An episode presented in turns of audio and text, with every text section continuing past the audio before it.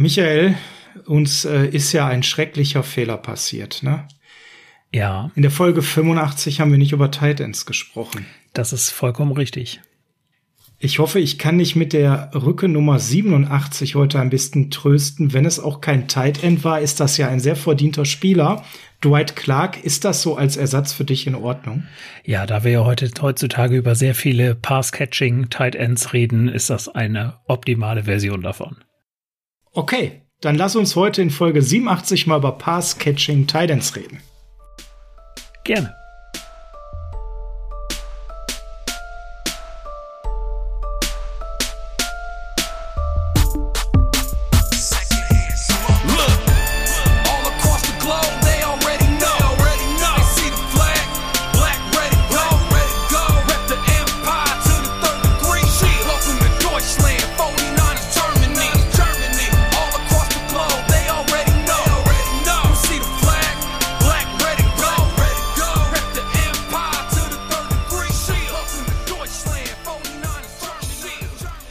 Ist Freitag, der 16.04.2021 und freitags ist Niner Saddle Zeit. Ich bin der Sascha vom Niner Saddle, dem Podcast der 49ers Germany, Deutschlands schönstem, tollsten, besten Fanclub der 49ers im deutschsprachigen Bereich.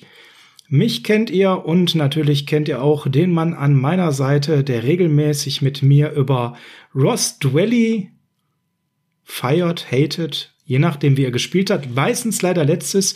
Hier ist der erste Vorsitzende des Rost Valley Fanclubs. Nein, jetzt kann ich auf gar keinen Fall meinen Namen sagen, weil das muss ich definitiv korrigieren. Ich bin auf gar keinen Fall in irgendeiner Funktion in einem Rost Valley Fanclub. Ja, hallo ihr Lieben. Ja, der Frank ist auch da. Schönen guten Tag, schönen guten Morgen, schönen guten Abend. Schön, dass ihr auch wieder bei uns seid. Nein, kein Ross Dwelly Hate heute. Der Name fällt auch gleich nicht nochmal im Laufe dieser Folge den haben wir in einer Saison noch mal an der Backe. Der hat so viel garantiertes Geld. Der ist auf dem 53er Roster, wenn der nicht irgendwie sich eine Verletzung zuzieht. Da würde ich jetzt schon mal einen Haken dran machen. Also lass uns über andere Tight Ends sprechen, bitte. Sehr gerne und das machen wir nicht alleine. Das, dazu sind wir gar nicht fähig und kompetent genug. Wir haben Deutschlands mit größten Tight End Experten uns extra eingeladen für diese Folge. Er war schon mal bei uns zu diesem Thema und er hat sich wieder Zeit genommen, obwohl es die Folge 87 und nicht 85 ist. Herzlich willkommen, Michael Klock. Ja, hallo, ich freue mich wieder da sein zu dürfen. Vielen Dank. Wir freuen uns, dass du wieder da bist. Ne? Für alle, die Michael Klock nicht kennen, die können definitiv noch kein Fantasy Football spielen, denn Michael ist der grandiose Gründer mit einer fam famosen Arbeit für die Downset Talk Fantasy Bundesliga. Da gibt's auch inzwischen einen Podcast zu. Da kann man den Michael während der Saison auch hören, weil im Moment macht ihr Pause, wenn mich nicht alles täuscht, oder? So ist es genau richtig. Aber wir werden demnächst auch schon mal wieder über die neue Saison berichten, was so da an Änderungen ansteht und so weiter. Also da kommt demnächst wieder einiges.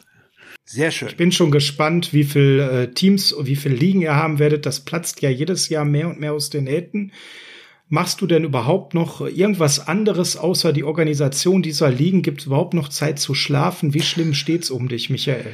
Ja, ich gucke mir noch ein paar Tight End Tapes an in der Zwischenzeit. Ansonsten bleibt da nicht viel. Nein, es ist alles in Ordnung. also Downset Talkwochen bei uns, nachdem Adrian Franke ja bei uns schon zu Gast war und uns allen die Schmerzen mit Mac Jones etwas nehmen konnte. Heute der Michael bei uns, der Guru, der hinter der Downset Talk Fantasy-Bundesliga steckt und das alles so erstmal möglich machen konnte. Michael, mal ganz kurz für die drei, vier Hörer, die neu dazugekommen sind im Laufe der letzten Monate, seitdem du bei uns warst zur Position Preview Tight Ends. Warum hast du eine Affinität für Tight Ends? Was steckt dahinter? Warum beschäftigst du dich so gerne mit dieser Position? Ja, ich finde es einfach eine sehr spannende äh, Positionsgruppe, weil es halt jetzt nicht der klassische Spieler ist, der beispielsweise nur den Ball fängt oder nur mit dem Ball läuft oder nur blockt, wie ein O-Liner beispielsweise, sondern der vereint im Grunde alles ein bisschen, was äh, andere Spieler machen. Und da gibt's dann ja auch schon deutliche Unterschiede, wie wir auch heute sicherlich noch merken werden. Es gibt einige, die können alles, es, äh, es gibt wenige, die können alles. Es gibt einige, die können das eine und es gibt einige, die können das andere. Aber dass man da jetzt wirklich so ähm, die Nadel im Heuhaufen wie ein George Kittle findet, das ist schon eine spannende Sache. Und ja, das hat mich so ein bisschen zu den Tight Ends geführt und ich finde es sehr, sehr spannend.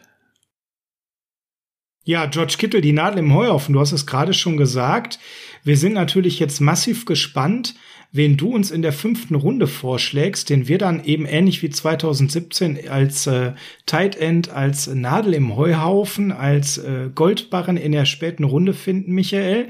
Deswegen, ich würde sagen, lange Rede, kurzer Sinn. Lass uns einfach starten, denn News in dieser Woche gab es wenig spannende, die die 49ers betreffen. Das machen Frank und ich dann wieder, wenn es sich lohnt. Dann äh, lasst uns doch mal loslegen. Und ähm, ja, Michael, es gab für dich ja direkt vor dieser Folge, vor einigen Tagen, eine Nachricht, wie für alle 49ers-Fans, der Uptrade in der ersten Runde auf Platz drei. Und wie immer wollen wir natürlich von allen, die hier bei uns sind und Experten sind und wie in deinem Fall auch 49ers-Fan wissen, wie siehst du denn diesen Trade? Findest du ihn gut oder bist du da eher skeptisch? Also ich bin, was äh, solche Moves angeht, immer sehr zurückhaltend, muss ich sagen. Und ich bin auch ganz offen, ich habe so ein, zwei Tage gebraucht, um das Ganze zu verarbeiten. Mittlerweile bin ich eigentlich zu dem Ergebnis gekommen, ob es jetzt der dritte First Rounder noch unbedingt hätte sein müssen, das macht es aus meiner Sicht ein bisschen teuer, aber andererseits bin ich mittlerweile habe ich mich da sehr gut mit abgefunden, dass das so passiert ist. Jetzt kommt es natürlich an darauf an, was passiert. Das wissen wir halt alle noch nicht. Ähm, ich glaube, wir werden gleich mal über einen Tight End noch sprechen, aber der wird es an der Stelle sicherlich nicht sein. Aber ähm, ja, ich glaube, dass das wird ganz spannend und ja, wer es am Ende wird, werden wir dann in wenigen Wochen sehen. Ja, also du hast gerade schon angedeutet, wir werden heute nicht als Schwerpunkt unseres Scoutings den Tight End haben, der in dieser Klasse mit äh, hundertprozentiger Wahrscheinlichkeit, würde ich mittlerweile formulieren, ganz oben gedraftet wird. Da ist nämlich nur noch die Frage, geht der direkt an vier oder eher an fünf oder sechs nach dem ersten Quarterback-Run auf den ersten drei Positionen. Es geht um Kyle Pitts, den Tight End von Florida.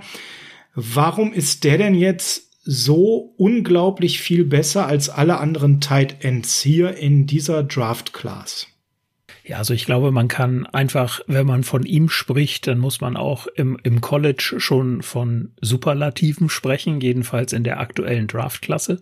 Ähm, er hat im letzten Jahr acht Spiele gemacht, hat in diesem Jahr drei, vier, äh, 43 Receptions gefangen, 770 Yards, das sind mal geteilt 96 Yards pro Spiel äh, und hat zwölf Touchdowns gefangen. Also da zeigt sich schon deutlich, äh, was er mit diesem wenigen, mit diesen wenigen Spielen, die er gemacht hat, geleistet hat. Ähm, er ist ein Yards After Catch Monster, kann man tatsächlich sagen. Also nicht einfach nur, dass das sein äh, Stil ist, sondern dass er das auch wirklich richtig gut macht. Ähm, wenn man ihn vergleicht mit den aktuellen ähm, Tight Ends in der NFL, ist er derjenige mit dem größten Catch-Radius, also mit den längsten Armen. Auch die äh, gehört auch zu denjenigen mit den größten Händen. Ähm, ist zurzeit, finde ich auch ganz spannend, mit 20,5 Jahren auch noch der jüngste Tight End der ganzen Klasse. Und ja, also man spricht bei ihm wirklich davon, äh, dass die äh, Pass-Catching-Skills Elite sind bei ihm. Und er wird verglichen mit Vernon Davis, den kennen wir als 49ers-Fans ja nun von 2006 bis 2015 sehr, sehr gut und äh, haben da ja auch schöne Spiele gesehen. Ich erinnere oh ja. mich da insbesondere oh ja. an eins, wo die letzten ja. Minuten nochmal sehr spannend wurden. Genau. Das Einzige, was man bei ihm vielleicht so ein bisschen kritisieren kann, ist, ist noch das Blocking. Ähm, aber auch das macht er gut. Aber da fehlt so der, der Level zur Elite noch. Ähm, ja, also man muss sagen, also das ist jetzt meine Einschätzung äh, und ich glaube, die, die werdet ihr teilen. Äh, an Nummer drei nimmt man kein Tight End, wenn man so teuer nach oben geht. Ich stelle mir das zwar unglaublich schön vor, äh, ein äh, zwei Tight End Set mit George Kittle und Kyle Pitts auf dem Feld zu sehen. Ähm, Zerstörerisch wäre das. Das, das wäre schon was, das muss man ganz klar sagen. Aber ja, ich glaube, darüber müssen wir uns keine Gedanken machen. Ich weiß nicht, was den 49ers noch so einfällt, wenn ähm, sie auf einmal merken, auch den Quarterback, den wir vielleicht an drei holen wollten, den können wir vielleicht auch an vier oder fünf holen, wenn man dann noch zurückgeht, was dann noch eventuell möglich ist. Aber ich glaube es nicht. Es ist ein toller Spieler. Ich freue mich auf ihn. Ich freue mich auf ihn auch unter Fantasy Football Gesichtspunkten. Und ähm, ja, aber ich glaube, für uns dürfte er eine sehr geringe Rolle spielen im Draft. Ja, ja, ich glaube, äh, so gering, dass wir freuen, äh, weil, dass wir uns freuen, wenn er uns nicht äh, lang macht, wenn wir gegen ihn spielen werden. Ich glaube, das ist die Freude, die man hat und vielleicht das Schwärmen als neutraler Beobachter in Zukunft. Wenn er dann zum Beispiel in Atlanta ordentlich abreißen wird, das könnte so ein Ziel sein oder vielleicht in Miami. Wir sind gespannt. Der sollte halt so in den Top 5, 6, 7 gehen, nachdem wir dann unseren Quarterback gescoutet haben. Hast du da gerade äh, sehr viel Puls mit Blick Richtung Mac Jones bei den Quarterbacks oder bist du da eher entspannt und sagst dir, es ist dir egal, ob es dann äh, Wilson oder Fields ist? Hast du da so einen Liebling gerade für dich? Also ich wünsche mir offen, äh, ganz offen Justin Fields, weil der uns halt auch noch mal ein bisschen äh, Value bringt über die Füße, was wir bisher nicht kennen. Äh, Mac Jones äh, hat das ja eher weniger. Ja, aber im Endeffekt, ich habe mich da wirklich äh, auch vielleicht ein bisschen reingesteigert in die ganze Thematik. Ich habe es jetzt für mein Herz und meinen Blutdruck äh, bin ich jetzt mittlerweile zu dem Ergebnis gekommen. Äh, Kyle Shanahan und John Lynch wissen, was sie machen und wenn sie Mac Jones nehmen, dann ist das die absolut richtige Wahl. Okay, soweit bin ich persönlich noch nicht und in Franks Gesicht sehe ich diesen Optimismus auch noch nicht. Aber ich habe Adrian auch mit sehr, sehr viel äh, Entspannung zugehört, als er sagte, macht euch da keine Sorgen und äh, ja, ich, ich bin guter Dinge. Also wir haben viele Nachrichten bekommen, dass das viele schön fanden, dass da noch mal jemand gut zugeredet hat und der Blutdruck äh, gesenkt wurde und die äh, blutdrucksenkenden Präparate man wieder absetzen konnte. Frank, wie steht's da gerade um deinen Blutdruck? Es ist ja doch wieder ein bisschen ruhiger geworden in dem Thema, ne? Na gut, diese Wellenbewegung war natürlich wieder zu erwarten. Äh, erst schreibt irgendeiner Unfug und damit springt jeder weitere Amerikaner darauf an. Damit geht es wie ein Flächenfeuer durch alle Foren und was auch immer. Jetzt schreibt sogar Adam Schefter gestern, hu, wir wissen noch gar nicht, wen die 49ers so nehmen. Ach nein, wirklich, wir warten alle bis zum 29. April. Auch Adam Schefter, weil auch dem wird's vorher keiner sagen. Der war sich aber komischerweise vor anderthalb Wochen auch schon sicher, es wird Mac Jones. Also von daher, das werden wir nächste Woche nochmal hören. Nächste Woche ist es Justin Fields, danach die Woche wird's Trey Lance sein und dann kommt der Draft und dann wissen wir tatsächlich, wo der Vogel denn landen wird oder welchen, wer denn unser neuer Quarterback werden wird. Vorher nicht, da können wir uns alle im Kreis drehen, wie wir wollen, das wird uns vorher keiner verraten. Frank, verrate uns doch mal an der Stelle, glaubst du, dass noch ein Teil denn in der ersten Runde geht oder siehst du das wie die meisten Experten und ich persönlich auch, dass wir einen ziemlich krassen Drop-off haben in der Tight End Klasse und der zweite Tight End eher so Anfang Mitte zweiter Runde gehen wird? Ja, ich würde spontanerweise sogar sagen, es geht kein Tight End in Runde eins aus dem einfachen Grund, Kyle Pitts ist kein Tight End. Dafür kann er einfach nicht blocken. Er ist im Pass-Blocking überhaupt nicht zu gebrauchen. Seine Run-Blocking-Skills sind maximal rudimentär zu bezeichnen. Alles andere, das ist ein großer Receiver, ein super Catch-Radius, der kann ganz viele Sachen toll. Aber im Blocken hätte ich echt Angst, wenn der meinen Quarterback beschützen soll. Und ähm, das ist für mich ein großer Receiver, eine unglaubliche Waffe auf dem Feld, alles drum und dran, alles, was ihr vorher schon gesagt habt, mache ich einen Haken dran. Aber wenn man sich anschaut, wenn der gegen äh, gute Schulen im College spielen musste und musste dann tatsächlich auch mal einen Pass-Rusher aufnehmen, der Quarterback dahinter tut mir leid. Und ähm, das würde ihm in der NFL eigentlich auch eigentlich jeder Woche äh, passieren. Wenn ich gegen äh, das Team spielen würde, wo er als Tight aufläuft, da würde ich immer meinen stärksten Edge-Rusher gegen aufstellen. Dann werden wir mal gucken, ähm, noch, den holen wir mal schön ab. Da muss der noch ganz, ganz viel lernen. Ähm, der kann eine Karriere machen wie ein Travis Kelsey oder auch wie ein Jimmy Graham, aber ein richtig guter Blocker und ein richtig guter Verteidiger für seinen Quarterback wird er einfach nicht werden. Er bringt diese Arbeitermentalität da einfach nicht mit. Das ist ein Spieler, der ist eigentlich nur eine Offensivwaffe, in Anführungszeichen nur. Da bringt der alles mit, um ein Riesenstar zu werden. Aber ein kompletter Tight End, wie es ein Rob Gronkowski gewesen ist oder wie es ein George Kittle jetzt auch ist, glaube ich nicht, dass es jemals werden wird. Also im besten Fall Travis Kelsey, weil der ja im Blocken zumindest solide geworden ist über die Jahre. Über die Jahre. Natürlich das nicht hat zu aber vergleichen. Auch knapp zehn Jahre gedauert. Ja, das hat Das hat knapp zehn Jahre gedauert. Im schlechteren Fall wird er ein reiner Receiving Titan sein. Dort eben die Jimmy Graham Karriere machen. Das vielleicht so als Blick auf die Tight Ends ja. der letzten Jahre. Also Jimmy Graham Karriere, wenn er gesund bleibt, ist glaube ich gesetzt und vielleicht sogar eine bessere Jimmy Graham Karriere, wenn es optimal läuft und er hart an seinen Blocking Fähigkeiten ja. arbeitet.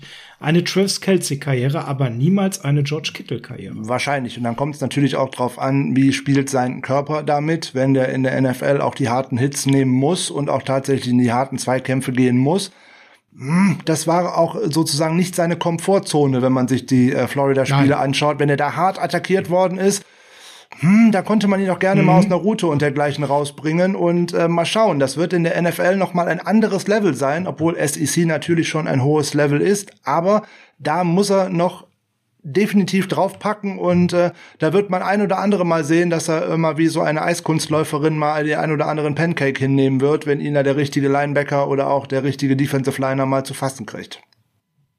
Er hat einfach auch noch nicht diese körperliche Stärke, um da richtig gegenzuhalten und man hat halt schnell den Eindruck, dass er dann auch so ein bisschen launisch wird. Ja. Also ich will nicht sagen, er ist eine Diva, das, das geht zu weit.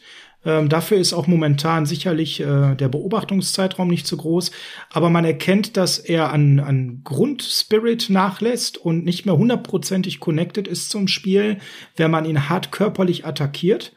Und das ist für mich schon, äh, muss ich sagen, an der Stelle ein großes Fragezeichen. Und so einzigartig er als Receiving Titan Talent ist, habe ich persönlich schon auch meine Schmerzen damit, dass der hier mit an Platz 4, 5, 6 gemockt wird ähm, wenn man ihn als Wide Receiver draftet, dann sage ich mir als sehr, sehr großen Wide Receiver, dann ist er sicherlich auch mit das Beste, was wir im Wide Receiving Bereich dieses Jahr haben. Und darüber alleine rechtfertigt er das schon.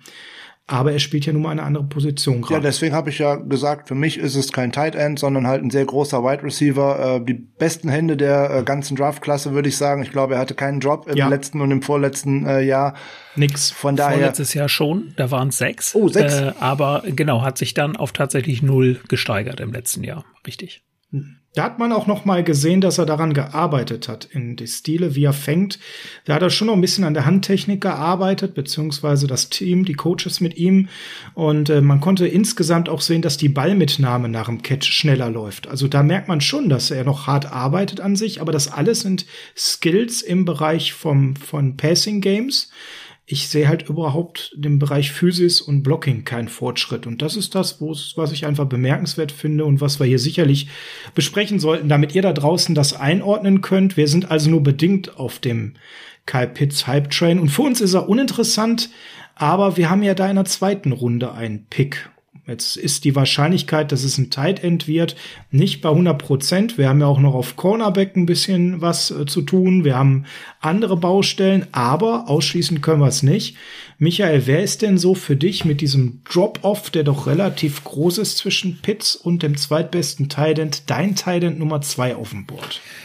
Also da schwanke ich so ein bisschen. Da gibt es im Grunde zwei. Äh, das ist einmal der äh, Pat Fryer Muse, wie man ihn richtig ausspricht, habe ich gerade gelesen hier in Wortlaut. Ah, okay. Genau, im englischen Wortlaut. Äh, und Brevin Jones. Ähm, das sind so die beiden, die ich so in der ähm, dritten zweiten, dritten Runde sehe. Ähm, Fryer Muse wird da eher noch in Runde zwei gesehen. Mhm, Bei genau. dem habe ich so, also was man vielleicht zu ihm sagen kann, äh, der ist eigentlich ein guter Mix aus Passcatcher und Blocker. Also das kann man schon machen. Ich würde aber sagen, den in Runde zwei zu nehmen, ähm, bei den Needs, die wir haben, ähm, ein Problem, wie ich finde. Also das, da könnte man vielleicht noch gucken, fällt der noch irgendwie in Runde drei, wo wir den Compensatory Pick haben, dann kann man, dann sollte man das machen, denke ich. Aber in Runde zwei halte ich es für noch nicht sinnvoll, wenn man sich mal seine, äh, seine Touchdowns anguckt. Dann muss man mal gucken, wie die entstanden sind. Die meisten Touchdowns waren nämlich Red Zone Touchdowns, wonach äh, Play Action dann zu ihm gepasst wurde. Das heißt, da hat ihm das Scheme auch äh, sozusagen den, den Freiraum geschaffen, dass er da in der Endzone dann auf einmal alleine stand und den Ball fangen konnte.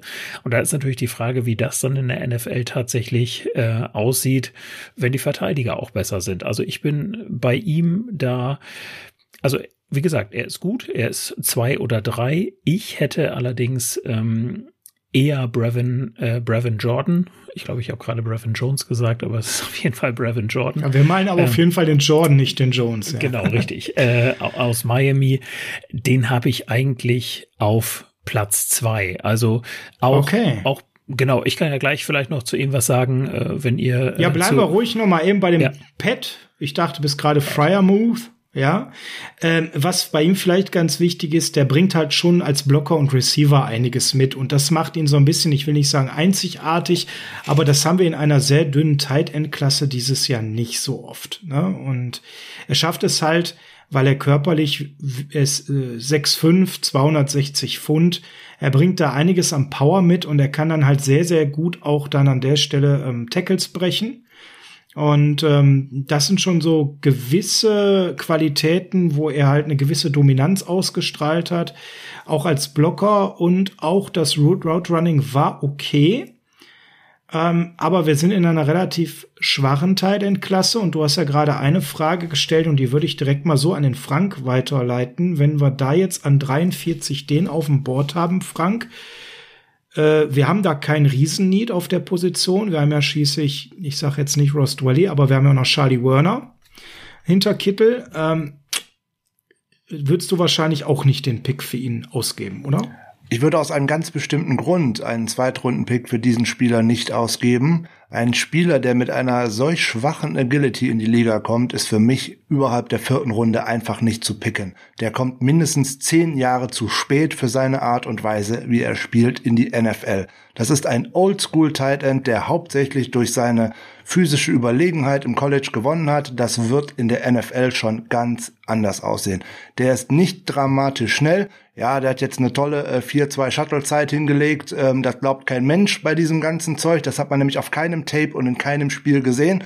Er spielt, äh, hat bei Penn State gespielt in der Big Ten. Ich habe sehr viele Spiele äh, von ihnen gesehen so schnell ist der nicht, im Leben nicht. Also da hat man aus der, keine Ahnung, aus dem Shuttle hat man, keine Ahnung, vielleicht zehn Yards rausgelassen, dann komme ich zu der Zeit hin. Oder der Mensch, der die Clock da tatsächlich gedrückt hat, der hatte überhaupt keine Ahnung, was er gemacht hat. Also das ist wie die ganzen anderen Fabelzeiten bei den Pro Days, das ist einfach Unfug. Ähm, ja, ja, und eine Drop Rate von acht Prozent sollten wir auch noch mal reinwerfen. Der Ball das heißt muss ganz also genau bei ihm kommen. Der hat keinen großen Catch-Radius, der hat keine große Beweglichkeit im Oberkörper, der ist gerade in den Schultern relativ steif und deswegen hat er ein Problem, wenn der Ball nicht tatsächlich dahin kommt, wo er hin muss.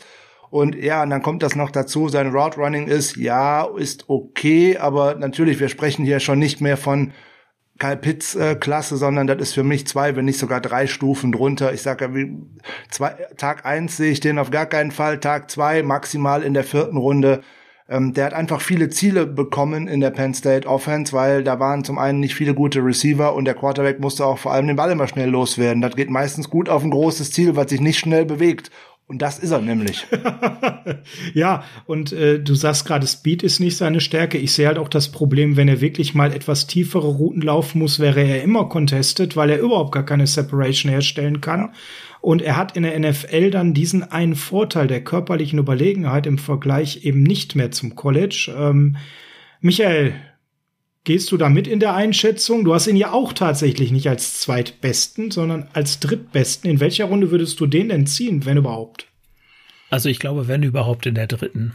Ähm, in der zweiten ist er mir dann, also insgesamt, aber insbesondere auch für uns noch zu früh. Dafür äh, muss man auch sagen, er hat jetzt ja auch die, glaube ich, die Hälfte der Spiele äh, letztes Jahr äh, infolge einer Schulterverletzung äh, verpasst, ähm, musste da auch operiert werden.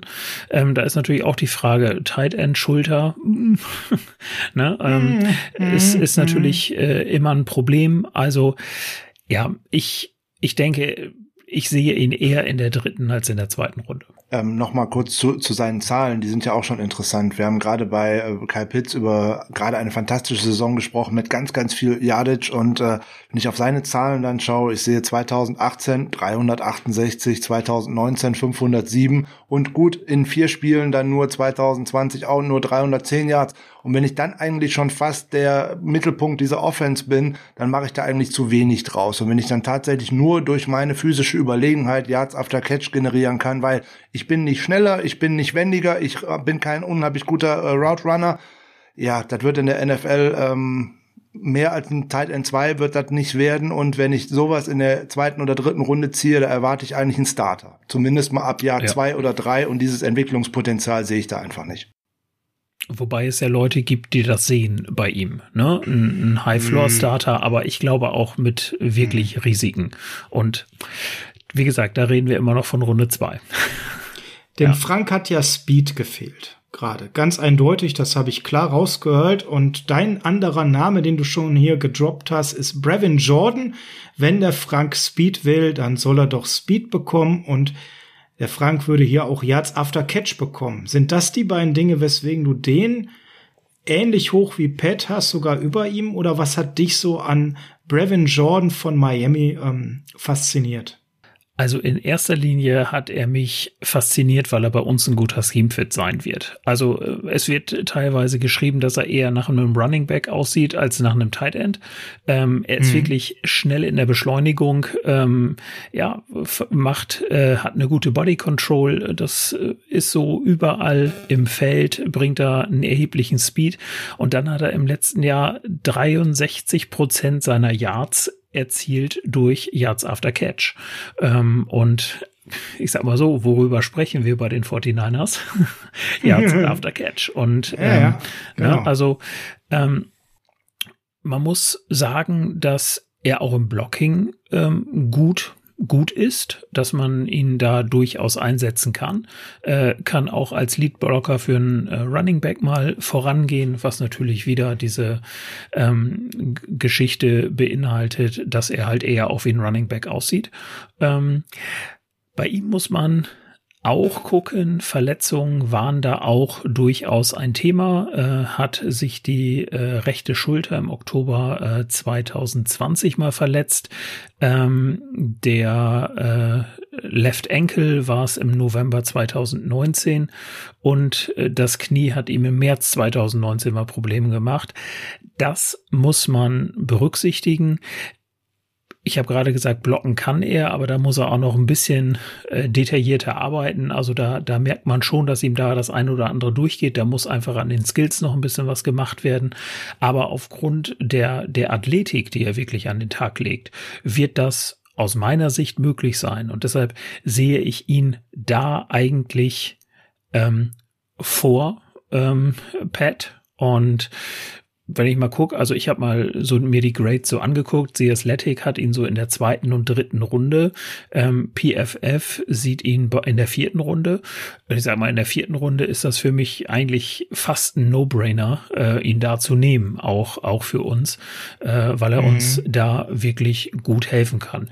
In Runde drei aber wäre es am Ende, es ist ja im Grunde so viel Platz ist ja nicht zwischen äh, unserem Compensatory Pick in Runde drei und dem ersten oder dem Pick in Runde vier, ähm, so dass man da fast noch warten könnte mit dem dritten Pick. Ja, aber ich ja. glaube, dass das äh, auch auch am Ende der dritten Runde durchaus ein denkbarer T äh, Pick wäre. Und das ist sozusagen einer von den fünf, die ich mir so äh, mal rausgesucht habe, wo ich gesagt habe, das sind die, wenn die an bestimmte Stellen fallen, so wie hier in Runde drei, Ende Runde drei, ähm, wo man da auf Tight End auch zugreifen könnte. Ja, also bei dem müsste man direkt sagen, das ist ein Scheme Fit plus plus plus. Der wird in einer Shanahan Offense oder überhaupt in einer West Coast Offense einfach Erfolg haben. Aus dem ganz einfachen Grunde.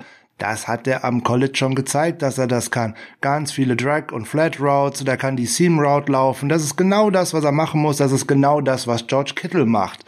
Yards after Catch aus diesen Routen heraus. Wenn der den Ball in den Lauf bekommt, dann hat er, der ist schnell, der ist richtig schnell, der bringt einen Riesenkörper mit, der spielt Tight End wie ein Running Back. Wir haben sowas schon mal äh, gehört bei uns. Wir haben irgendwie den einen oder anderen Wide Receiver, der spielt wie ein Running Back. Also das würde auch wieder ja. in die Shanahan Offense hineinpassen.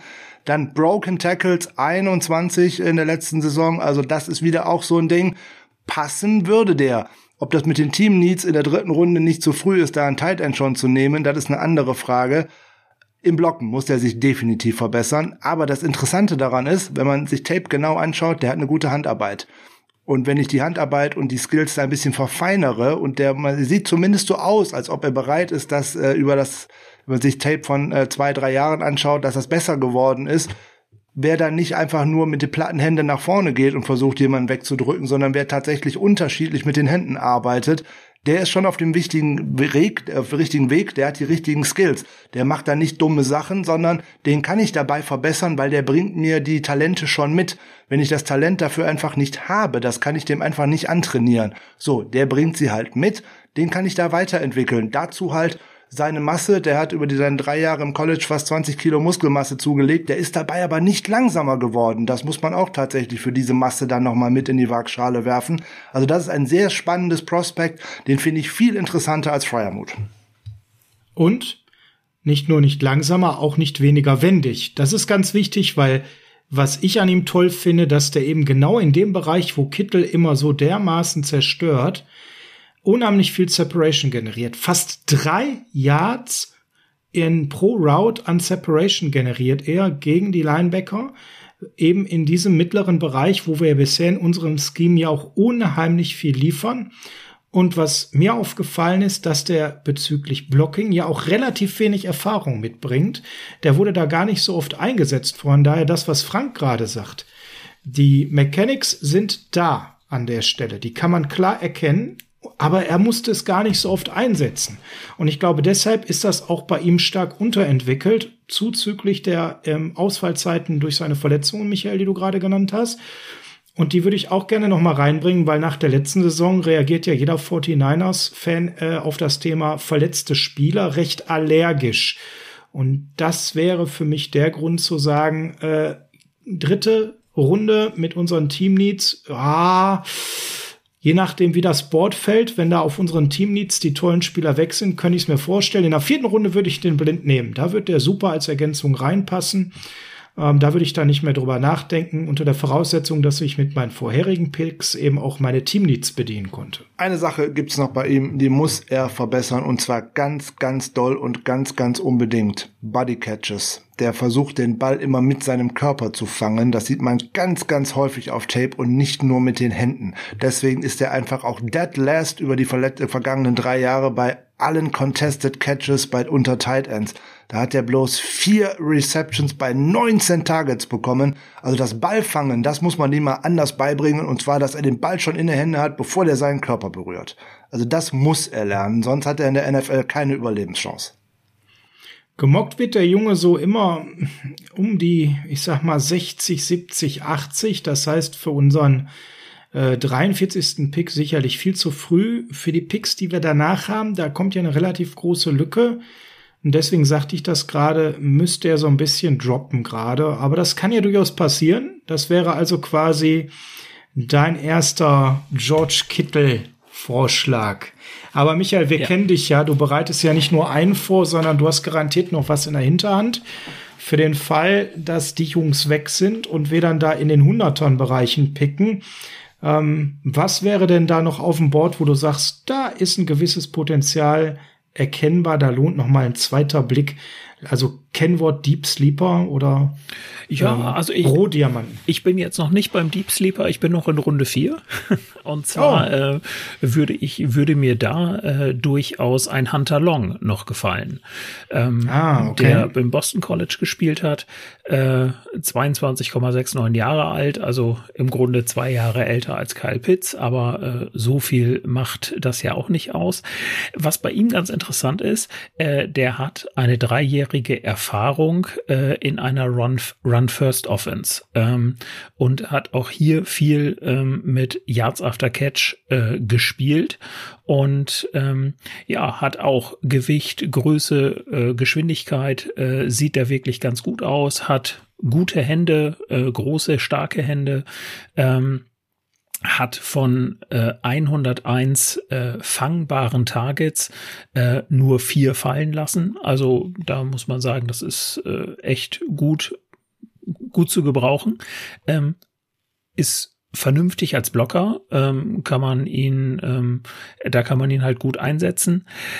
Es ist halt die Frage, ähm, wie man dann tatsächlich äh, ihn im Route Running einsetzen kann. Ähm, da ist es so, dass ähm, eher, eher, dass man sich halt fragt, aufgrund seiner Dynamik, die er hat, wie sieht das wohl gegen NFL-Verteidiger aus? Also das äh, könnte teilweise äh, ein bisschen schwer, schwer sein. Die Yards after Catch waren nur äh, 27,9 äh, Prozent seiner Receiving Yards im, im Jahr 2020. Ja, da muss man, da muss man gucken. Aber insgesamt gefällt er mir ganz gut, wo ich sage, äh, in Runde 4 an 117, äh, wenn dann ein äh, Brevin Jordan schon weg ist, äh, könnte man da ähm, auf, auf Hunter Long tatsächlich mal einen Blick werfen. Das würde so ich Junge, jedenfalls so nicht ähm, ja, als, als Fehler sehen. Ja, das ist so ein Junge, der macht von allem so ein bisschen und äh, alles irgendwie recht solide. Ne? Das hast du ja gerade schon gut auf den Punkt gebracht. Was mir bei ihm halt so fehlt, das ist halt Agilität. Ne? Ja. Mir fehlt wirklich so die Perspektive, dass der bei einem Roadrunning mal Separation kreieren kann. Für mich wäre das einer, der eigentlich permanent in einer deutlich dynamischeren, athletischeren NFL contested ist und äh, dann als Anspielstation entstehen da bei mir Fragezeichen. Frank, hast du das anders gesehen? Siehst du den da mit mehr Skills unterwegs im Passing-Spiel? Ja, insbesondere, weil der ganz gut bei Contested Catches ist. Da war er nämlich letztes Jahr nationwide in der NCAA auf dem dritten Platz. Also von daher, mhm. selbst wenn 45 Prozent, selbst ja. wenn der nicht ähm, so viel Separation kreieren kann, der hat äh, reliable hands, wie die Amerikaner so schön sagen. Ähm, seine Hände kann man gebrauchen. Der wird sehr schnell das Vertrauen seines Quarterbacks gewinnen können, weil der hat irgendwie ähm, ja das, was äh, Jordan und fehlt. Der hat einen guten guten Fangs, äh, Fangstil in Anführungszeichen. Der muss den Ball also nicht mit seinen Pads fangen, sondern der macht das tatsächlich mit den Händen. Und der hat auch relativ große Hände und irgendwie scheint da immer ein bisschen Klebstoff dran zu sein, weil wenn der Ball in seine Richtung kommt, dann fängt er das Ding und dann behält er das auch und äh, den dann zu stoppen ist gar nicht so einfach der wird in, sich in vielen Bereichen noch äh, verbessern müssen und wahrscheinlich auch können. Der ist nicht dramatisch äh, dynamisch, das ist ein Problem, das hast du vollkommen richtig erkannt, aber er ist ein wirklich funktionaler Blocker, das musst du auch erstmal mitbringen. Der kann ja. sowohl im Pass Rush mal ein ja, vielleicht kein Elite ähm, Pass Rusher mal aufnehmen, aber zumindest mal einen blitzenden Linebacker und was weiß ich nicht. Damit wird er kein Problem haben und auch mal mit einem Tackle zusammen einen Elite Pass Rusher zu stoppen. Das wird er schaffen. Im äh, Run-Blocking ist er sehr gut, weil er da auch gute Winkel hat und da muss man sich wieder die Handarbeit anschauen. Der weiß, was er da mit seinen Händen macht. Also da ist er natürlich beim Boston College äh, durch die Run-First-Offense, wie äh, Michael richtig gesagt hat, durch eine gute Schule gegangen. Das würde bei uns natürlich auch mhm. wieder richtig passen und ähm, äh, The Athletic vergleicht ihn so ein bisschen mit Austin Hooper und naja, an dem waren die 49ers vor der letzten Saison auch mal interessiert und ähm, den mit George Kittle zu pairen. Also von daher, das könnte tatsächlich äh, gut gehen. Der hat so ein bisschen äh, Upside und erinnert mich auch äh, ein bisschen an äh, den anderen Jordan, den wir in der letzten Saison hatten und den wir vielleicht auch noch zurückbringen, hoffentlich ohne Gehirnerschütterungen. Also der könnte so einen Weg gehen, der bringt einiges mit.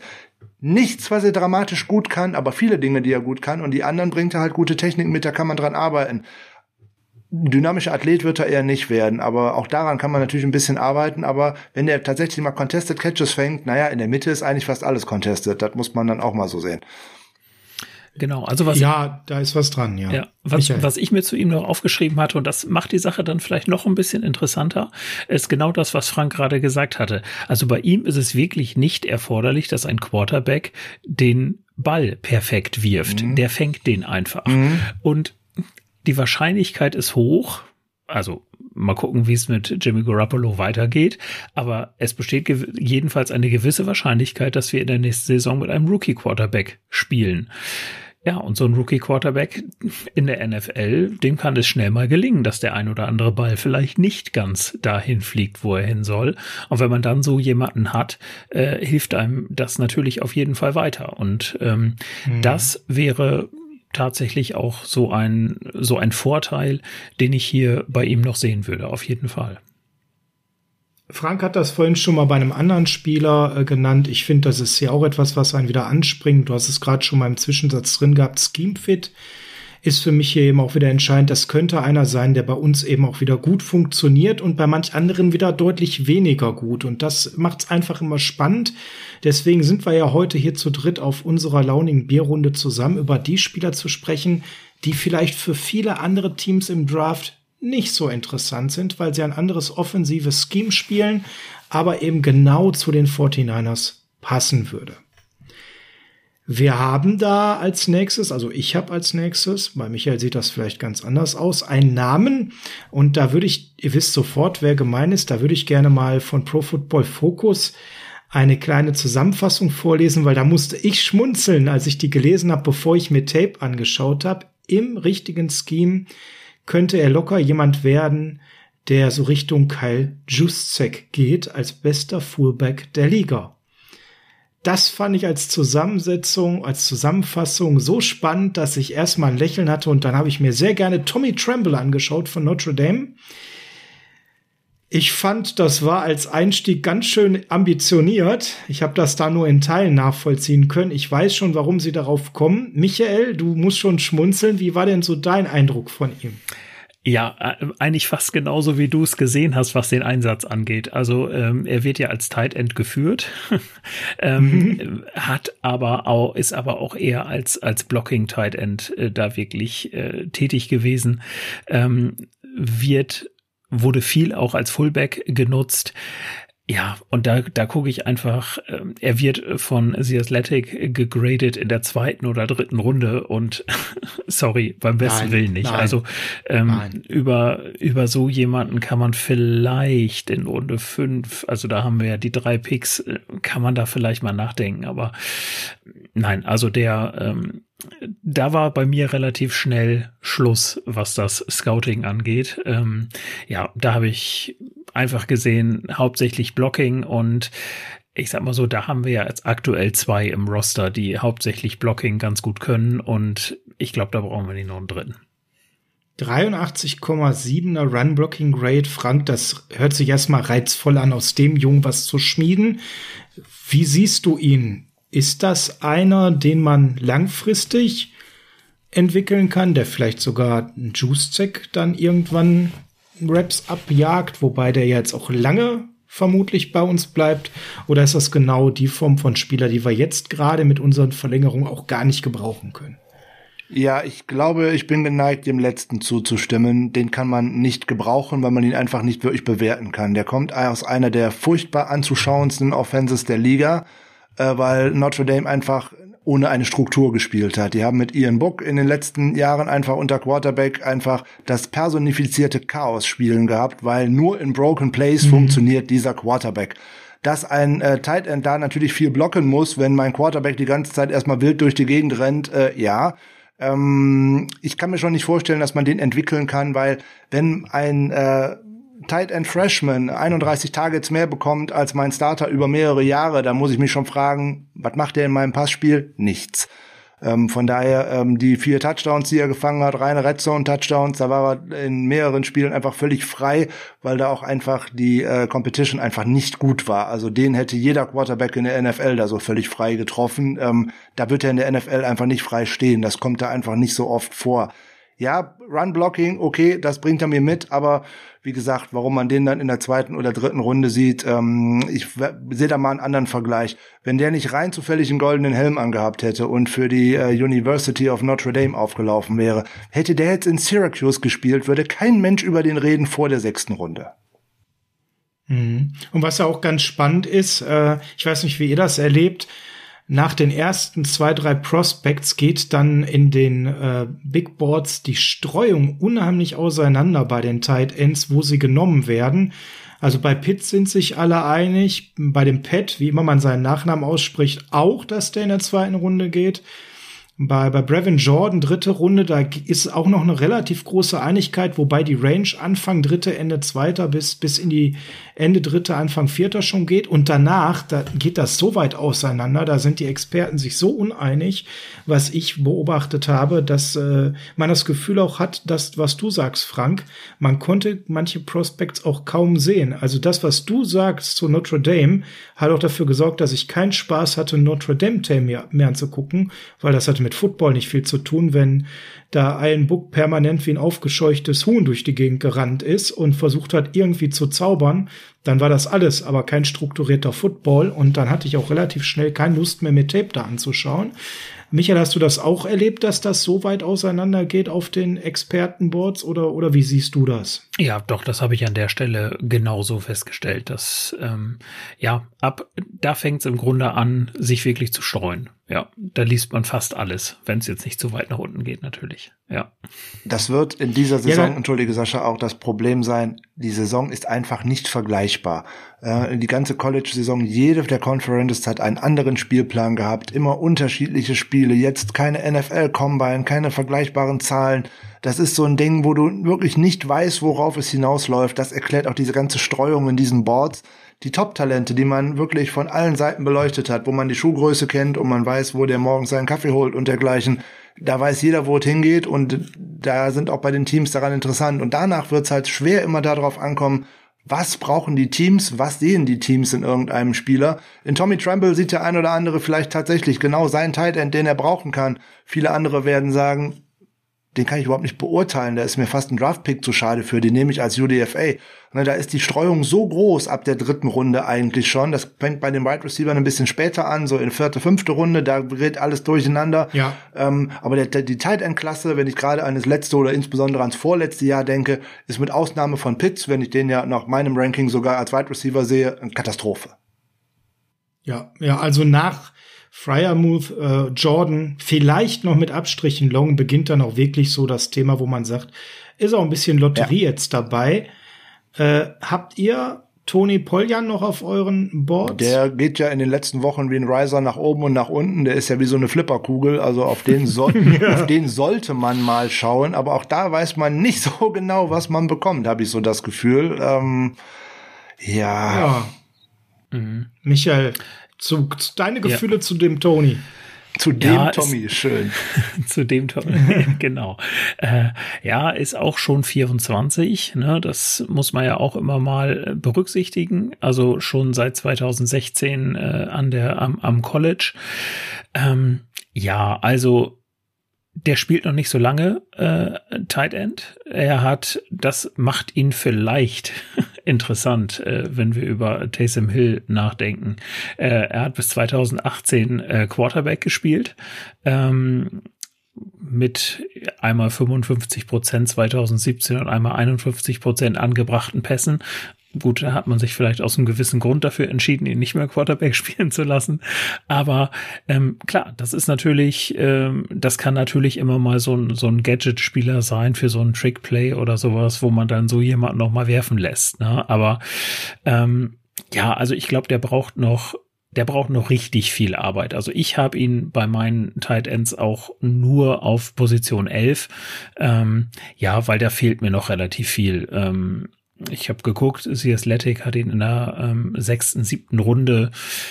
Ja, gut, dann äh, würde ich sagen, guckt man vielleicht mal, ob man, äh, ob er dann tatsächlich gedraftet wird, holt ihn als Free Agent auf die äh, ins Training Camp und guckt mal, ob er einem vielleicht irgendwas bringt, was einem im, in einem Spielzug vielleicht mal weiterhelfen kann. Ähm, ich habe da noch einen anderen, den ich dann an der Stelle oder vielleicht auch in eine Runde eher eher nehmen würde, aber ähm, ja, also den müsste man noch sehr, sehr, sehr entwickeln. Also das ist auf jeden Fall, das ist ein Entwicklungsprojekt, aber das Entwicklungsprojekt bringt was mit. Weil der ist, wie hast du ja richtig gesagt, oder wie wir gerade rausgearbeitet haben, der spielt noch nicht so lange Tight End. Und äh, wenn jemand tatsächlich meine Position wechselt, ähm, dann erwartet man eigentlich viele Drops und viele Dinge, die er falsch macht. Macht er nicht.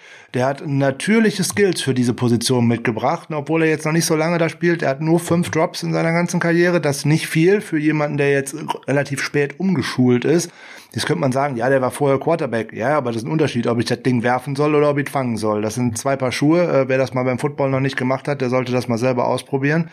Ähm, da wird man viel, viel Arbeit reinstecken müssen. Aber der da ist so ein Upside möglich. Ähm, der hat so natürliche Pass-Catching-Skills und ähm, der kann sogar inline gut blocken, weil er da auch wieder mit Technik herangeht. Es kommt klar, der hat mal vorher Quarterback gespielt, Ne, der weiß, ne, das ist kein, kein dumpfer Hau drauf, sondern das ist ein feiner Spieler und dann, der bringt halt viele, viele Anlagen mit. Der hat seinen Werkzeugkoffer voll, in Anführungszeichen, und äh, ich muss die Werkzeuge nur ein bisschen verfeinern, wie er sie einsetzt. So, den kann ich nicht äh, davon ausgehen, dass der mir im ersten oder auch im zweiten Jahr vielleicht direkt 5, 800.000 Yards oder irgendwas in der NFL macht. Aber der wäre mit Sicherheit eine, eine Alternative, die ich schön aufbauen kann, so peu à peu immer mal reinbringen kann, wo ich auch meinen eigentlichen Tight End vor allem mal, also in dem Falle George Kittle, ähm, mal ein bisschen mit entlasten könnte. Ich sage das ja immer wieder. Es ist der pure Wahnsinn, wenn man ihn 90, 95 Prozent der Snaps spielen lässt. Deswegen ist er auch so häufig verletzt. Wenn man das in der kommenden Saison wieder machen, verpasst er wieder die Hälfte der Spiele. Weil wenn das Spiel entschieden ist, muss er an die Seitenlinie. Punkt aus. Und der muss auch hier und da mal den einen oder anderen Snap bekommen, wo der einfach mal durchschnaufen kann, damit man bei denen, wo man auf dem Feld ist, fokussiert ist haben die 49ers in den letzten Saisonen aus meiner Sicht nicht gut gemanagt. Ähm, hat natürlich auch ein bisschen damit zu tun, ob ich eine, eine zweite Waffe habe, die ich einsetzen kann. Das war der Plan mit Jordan in der letzten Saison. Das hat nicht geklappt. Die waren, glaube ich, zweimal zusammen auf dem Feld. Mal schauen, wie das in der neuen Saison wird. Der würde auf jeden Fall auch die Fähigkeiten mitbringen, sowohl im Passspiel irgendwann mal eine richtig gute Waffe werden zu können. Der kann aber auch schon blocken. So, den kann ich zur Not auch mal äh, als Verstärkung für meine Offensive Line dahin stellen. Ja, und da muss man dann gucken. Das ist tatsächlich ein Y-Tight End. Den kann ich auch ein wenig, weil er Skills mitbringt, hin und her schieben. Ne, der ist nicht nur tatsächlich für die äh, alleinige Aufstellung direkt neben rechts oder links der Offensive Line gedacht. Den kann ich auch tatsächlich mal ein bisschen hin und her schieben. Der bringt viel Flexibilität mit.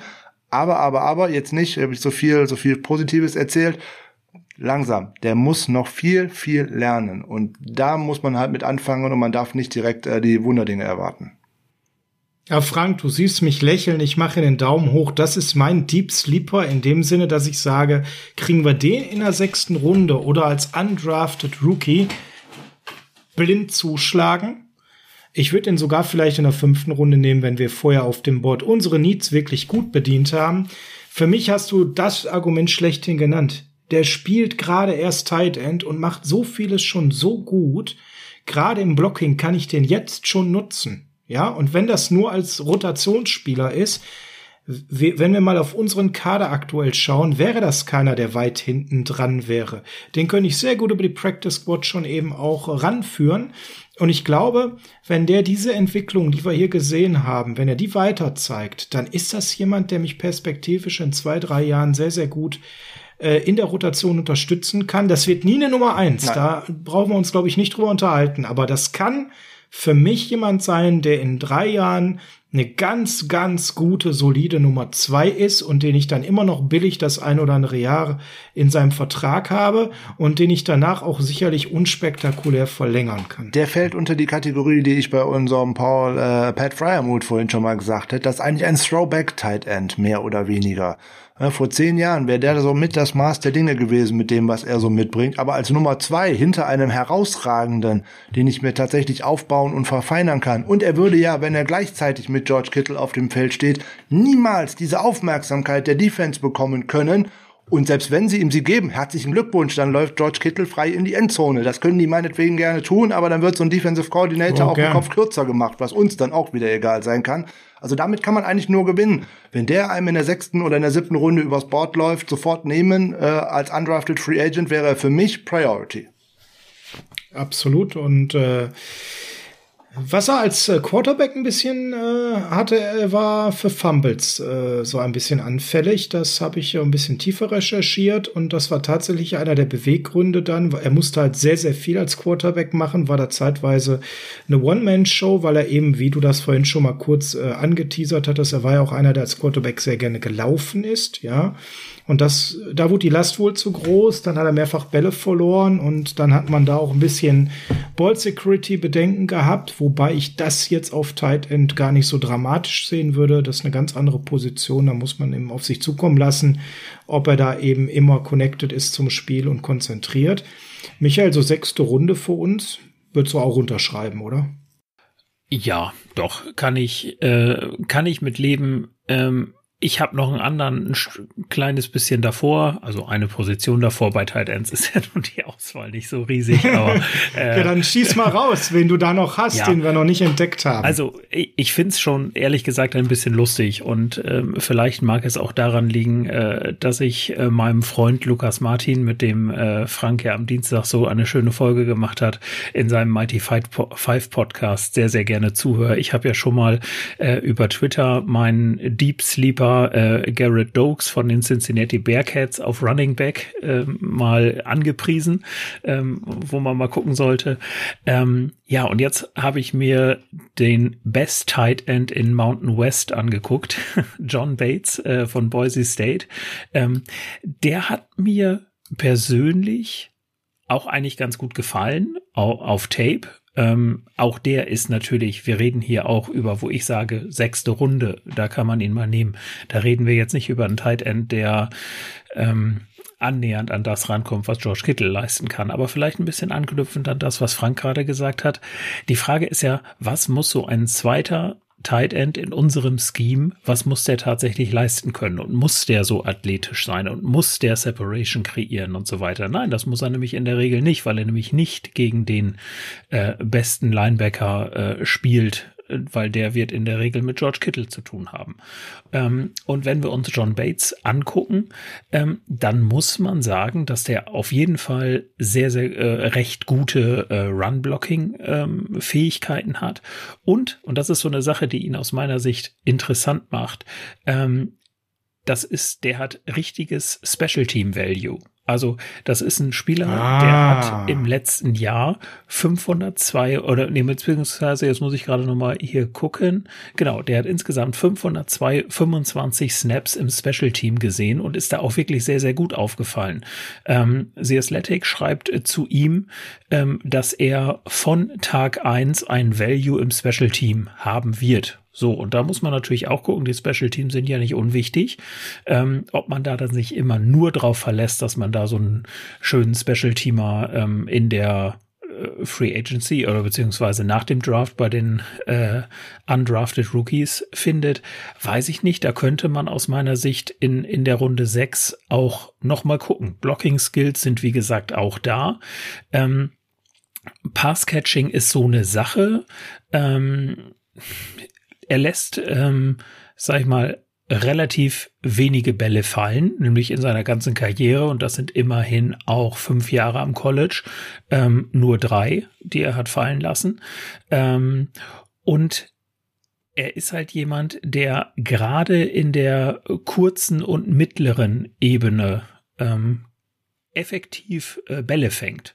Und auch da haben wir wieder diesen Scheme Fit, dass wir sagen, er ist in erster Linie guter Blocker. Und dass das vielleicht ein anderes Team oder den Gegner dann verleitet zu sagen, ja, okay, äh, er ist ein Blocker, dann kommt jetzt entweder ein Laufspiel oder auf jeden Fall nichts über seine Seite. Und wenn er dann in diesem kurzen mittleren Bereich ähm, dann sich tatsächlich mal freilaufen kann, dann kann dort auch mal ein Pass hingehen, mit dem der Gegner dann nicht unbedingt rechnet. Und deshalb finde ich ihn wirklich einen sehr, sehr interessanten Spieler äh, an der Stelle. Und ich habe ihn, wie gesagt, äh, eine Position über äh, Tony Poljan äh, gerankt. Ich würde dir gerne äh, direkt zur Seite springen, was an dem interessant ist. Der verbessert sich von Jahr zu Jahr. Das kann man direkt sehen, wenn man sich vier Tapes aus allen Jahren mal anschaut. Man sieht, wie der seine Technik verbessert. Man sieht, wie er sein Blocking verbessert. Er hat jetzt fürs letzte Jahr ein Pro Football Focus Run Grade von 81,8 bekommen. Sehr guter Spieler. Der bringt den genau äh, den Frame, also den Rahmen mit, der eigentlich ideal für diese Position ist. Ähm, der ist ein Spieler, der sehr, sehr viel auf dem Feld steht, war bis jetzt äh, auch nicht groß von Verletzungen heimgesucht. Gut, das kann sich immer vom einen aufs andere Mal ändern, aber Genau was Michael gesagt hat, der hält die Bälle fest, da wo es weh tut, nämlich in der kurzen Zone, direkt ne, in der Underneath-Zone, da wo die Shanahan Offense eigentlich lebt, gerade wo die West Coast Offense mit High-Low-Konzepten durchgeht und, und, und. Der wäre natürlich auch wieder ein schönes Ziel hinten weit raus, um die Tight End Position äh, tatsächlich ein wenig noch aufzuwerten natürlich auch wieder in gewissem Maße ein Projekt, vielleicht nicht so sehr ein Projekt wie den Spieler, den wir davor äh, schon gesehen haben, weil der sieht eigentlich schon ganz gut aus. Der ist jetzt nicht dramatisch schnell, aber der ist auch nicht langsam. Also das ist so eine Sache, hm, insbesondere die Special Teams Ability finde ich auch sehr interessant, könnten wir gut gebrauchen. Wollte ich gerade sagen, das ist das, da freuen wir uns drüber bei der Qualität der Special Teams in der letzten Saison. Kann das nicht schaden, Frank? Äh, Speed, du hast es gerade genannt, das ist so ein Hauptkritikpunkt, was man eben in seinen ähm, Bogen findet was die Analysten sagen, der kann einen gewissen Speed gehen. Was ihm schwerfällt, ist diesen zu variieren. Der geht eher so eine Geschwindigkeit, hat Probleme damit mal rauf und runter zu schalten, wenn er loslegt. Man darf sich da im Speed nicht vertun. Der Junge war auch ein guter Leichtathletik äh, war 110 Meter Hürden unterwegs und äh, auch noch ein sehr guter Basketballspieler. Und das ist genau das, wo ich sage, Frank, ich sehe so ein bisschen den Vergleich zu unserem Prospect davor. Das ist nämlich auch jemand, der hat sich zwar jetzt schon länger auf Tight End festgelegt und ähm, spielt diese Position länger, aber der hat sich noch gar nicht so lange 100% auf Football fokussiert. Denn der war ganz lange in seiner Sportlerkarriere in jungen Jahren jemand, der drei Sportarten sehr gut gemacht hat, wobei Football sich dann als die herauskristallisiert hat, die er am besten kann und fokussiert sich auf Football tatsächlich erst seit zwei Jahren so richtig zu 100 Prozent. Äh, selbst in seinem Redshirt-Jahr war es noch so, dass er die anderen Sportarten noch recht intensiv nebenbei betrieben hat. Und alleine deshalb sehe ich da noch eine Menge Möglichkeiten mit diesem Fokus ähm, auf eben Football, dass er sich da weiterentwickelt. Und was mir sehr gut gefallen hat, Michael, das wirst du ja vielleicht dann auch beim Schauen von Tapes äh, dir ähm, auch aufgefallen sein. Der hat auch eine äh, In-Position-Competition angenommen, denn er war ja nicht Thailand Nummer eins gesetzt zum Saisonstart, sondern das war eine Open Competition. Und was mir sehr, sehr gut gefallen hat bei der Recherche, was mir da aufgefallen ist, dass das jemand ist, der diesen Wettkampf angenommen hat gegen Chase Blakely an der Stelle. Und er hat sich da durchgesetzt und hat sich am Ende, obwohl er eigentlich so tendenziell eher auf Platz zwei da im Ranking war, klar durchgesetzt und in vielen Statistiken deutlich besser abgeschnitten als sein Konkurrent. Definitiv. Also das, das zeigt diesen Kampfesgeist, den man braucht und auch diesen Willen, sich tatsächlich noch zu verbessern. Und sowas äh, kann man auf jeden Fall sehr, sehr gut gebrauchen. Und wie gesagt, wir müssen halt gucken, worüber reden wir. Ne? Wir reden nicht über zweite Runde, was die Fähigkeiten angeht oder dritte. Nein. Wir reden halt ganz hinten, kurz vor undrafted. Und da finde ich, gefällt er mir sehr, sehr gut. Wann wirst du frühestens bei ihm zugreifen? In welcher Runde? In der sechsten. Genau, also wir sind ja in der in der fünften Check. Runde, äh, sei mal relativ ja 100 ja 180, wenn es der 180er ist in der fünften Runde, da ist zu dem äh, erst zu dem 194er, aber ich wie gesagt, man muss ja immer gucken, wie, wie läuft der Draft. Ne? Wenn jetzt alle anderen, über die wir gerade schon gesprochen haben, wenn die in Runde vier weg sind, gut, da muss man vielleicht auch mal einen der fünf Picks in der fünf, äh, drei Picks in der fünften Runde nehmen, äh, um zu gucken, dass man da noch jemanden bekommt, wenn man sich jetzt nicht auch auf die anderen beiden verlassen will, die ich jetzt gleich noch äh, vorbereitet habe, die ich mir noch mal so ein bisschen rausgesucht habe. Ja, ich auch. Vor allen Dingen bei dem einen, äh, da habe ich schon, ähm, bin ich schon gespannt gespannt, was Frank sagt. Ähm, nein, also. Ähm, ah, ich ahne schon, wen es gehen könnte. okay. Genau, also ich glaube, ja. Frank, da sind wir einer Meinung, den in der sechsten oder ähm, undrafted, dann kann man drüber nachdenken, oder? Ich würde das gar nicht so sehr in einer Runde äh, festmachen, also definitiv Tag drei. Dann natürlich, wie ihr richtig gesagt habt, wie fällt das Board und dann wissen wir äh, oder wir kennen unsere 49ers in den letzten Jahren, wenn das der Tight ist, in den sich die 49ers verliebt haben, dann geht das auch mal schnell eine Runde zu früh oder dergleichen. Da müssen wir dann auch hier und da dann mit leben. Da lag man hier und da tatsächlich auch mal äh, mit richtig. Ne? So ein Dre Greenlaw, der ist eigentlich auch zu früh genommen worden, wenn man sich das Board damals angeschaut hat. Aber das hat dann auch getroffen, wenn ich das das denn tatsächlich mit dem ersten oder sogar mit dem zweiten Fünf-Runden-Pick leider ein Treffer lande, dann mache ich da für mich meinen persönlichen Haken wieder dran, auch wenn ich sage, oh, vielleicht hätte ich den sogar noch in Runde sieben gekriegt oder undrafted, ist ja die Frage, was wird da anschließend draus? Also wie gesagt, Tag drei mache ich da meinen persönlichen Haken dran für mich und äh, dann ist mir die Runde auch eigentlich relativ vorausgesetzt. Man hat das vorher bekommen, was die größeren Needs im Kader gewesen sind. So, ich bin gespannt, ob jetzt der Name kommt, den ich erwarte, wenn du den Frank ein bisschen schocken willst, oder ob es noch ein anderer ist. Naja, gut, also wir wissen ja alle, äh, wo die besten Tight Ends in der ganzen Liga ausgebildet werden. Das ist bei den Iowa Hawkeyes. Äh, und deshalb müssen wir über Sean Bayer sprechen. Nein, müssen ah, wir ja. nicht. ich, ich hatte, äh, habe ihn mir nur rausgesucht, weil das natürlich immer diese, dieser Vergleich zu George Kittle ist. Und ähm, ja, in welcher Runde wir ihn gekriegt haben, wissen wir alle. Und ähm, was daraus geworden ist, wissen wir auch alle. Und ähm, nein, also das ist äh, ein Spieler, über den wir glaube ich nicht viele Worte verlieren müssen, aber ich hätte noch einen anderen, aber wie gesagt, ich wollte kurz dieses, dieses ausdruckslose Gesicht bei Frank sehen hier in unserem Zoom Zoom-Call. Frank, bitte verleih deinem ausdruckslosen Gesicht hier im Zoom-Call äh, doch vielleicht noch mal ein paar Worte. also wenn wir wirklich über Sean Bayer sprechen wollen, dann sagen wir mal schnell, er ist schon 24,5 Jahre alt, also Redshirt Senior war verdammt lange in Iowa und äh, im Endeffekt äh, in seinem ersten Jahr hat er George Kittle dann noch gesehen und äh, dann hat er auch äh, die anderen Iowa Tight Ends gesehen, die es gut gemacht haben. Dummerweise hat er sich nichts abgeschaut und von daher können wir das Thema mit ihm beenden. Der kommt bitte nicht mal als undrafted Rookie Free Agent in die Nähe von unserer Trainingsfacility in Santa Clara, weil der kann aus meiner Sicht tatsächlich nichts außer seine Uniform anziehen. Das Frank, als Undrafted Rookie Free Agent. Käme da jemand in Frage, der einen klangvollen Nachnamen hat, den wir mit einer anderen Sportart assoziieren? Kenny Yeboah. Kann der irgendwas? Außer einen tollen Nachnamen haben. Das ist der letzte, den ich hier noch stehen habe. Unter ferner Liefen könnte man theoretisch drüber nachdenken. Du merkst, so richtig überzeugt bin ich auch nicht, aber der hat sicherlich ein, zwei Ansätze, die wir nicht ganz wegwischen sollten. Der rennt relativ nette Routen, ja.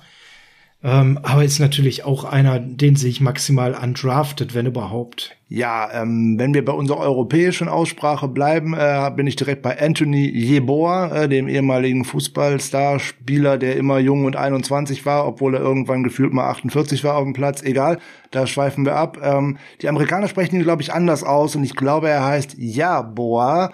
Aber gut, äh, yeah, da boah. können wir äh, drüber streiten, wie die richtige Ausnahme ist. Ja, der hat jetzt fünf Jahre an der Uni verbracht, äh, vier Jahre bei Temple, ähm, minder erfolgreich, um es mal freundlich zu formulieren, äh, bei Ole Miss. Hat er ein bisschen was gezeigt in seinem letzten Jahr als Grad Transfer. Da konnte er äh, im Senior Bowl war er auch dabei, er konnte ein bisschen was zeigen. Der ist mir zu limitiert als Blocker, wenn ich ehrlich bin. Ähm, der hat, der ist funktional so ein bisschen, der bringt ein bisschen Athletik mit, ein paar Pass-Catching-Fähigkeiten bringt er mit, aber das ist ein, ein, auch ein großes Projekt. Als undrafted Free Agent dürfte der meinetwegen gerne mal vorbeischauen, äh, insbesondere er als der nette Herr aus Iowa, der dürfte Pförtner werden oder sowas. Also ähm, ja, das Interessante an dem ist wieder, den könnte ich äh, wieder sehr flexibel einsetzen. Ne? Der könnte auch tatsächlich als Fullback genau. aufgestellt werden. Der könnte mal so eine Art Wingback äh, sein. Das ist ja eigentlich so ein wieder so ein so ein, so ein Hybridname so für ein Wide Receiver, Tight End, irgendwas. Ja, aber ob ich da groß was rausbekomme, weiß ich nicht. Und äh, wie gesagt, mhm. undrafted gerne. Äh, bitte keinen Draft-Pick für den äh, aufgeben. Ähm, da haben wir, glaube ich, ganz, ganz andere Möglichkeiten und vor allem ganz, ganz andere Needs, auch in ganz anderen Positionsgruppen. Kann man ja nachher anschließend gerne mal einladen und da muss man ja während dem Camp ohnehin noch ein bisschen aussieben. Und wenn der dann vor Ort was zeigen kann, man findet gerne mal Gold äh, undrafted, insbesondere wenn man genau das sucht, was er dann tatsächlich vielleicht hätte und das dann auch zeigen kann. Gerne, warum nicht? Bei 87 Catch-Versuchen 13 Drops wäre so das erste, wo ich mal einen Grimm mitkriege. Ja, auch, ja hat viele Chancen bekommen, auch viele tiefe Chancen. Das hat er dann aber oft auch gut gemacht an der Stelle. Also da kann man schon drauf aufbauen. Äh, Run Blocking Great, furchtbar.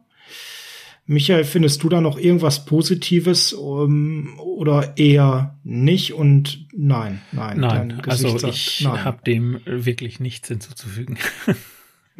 Ja, dann lass doch mal die Katze aus dem Sack. Du hast ja noch einen Namen. Ja, genau. Also einen habe ich noch. Da tue ich mich jetzt beim Vornamen ein bisschen schwer. Vielleicht ahnt ihr schon äh, da, wer es sein könnte.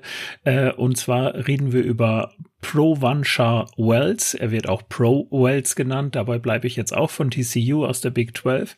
Ähm, ja, hat ähm, auch, ähm, das muss man sagen, sich sehr, sehr gut entwickelt, ist ein guter Route Runner. Ähm, sehr detailliert auf dem Bereich, also passt sehr gut auf, wo er da wohin läuft. Ähm, als Blocker ja, sicherlich noch äh, entwicklungsfähig, um es mal so auszudrücken. Aber auch. das ist aber schön. Das ist aber schön formuliert. Genau. Aber auch hier, ähm, auch wieder was die, was die Fangsicherheit angeht. Ähm, er hatte 2019 ähm, vier Drops, äh, 2020 gar keinen mehr.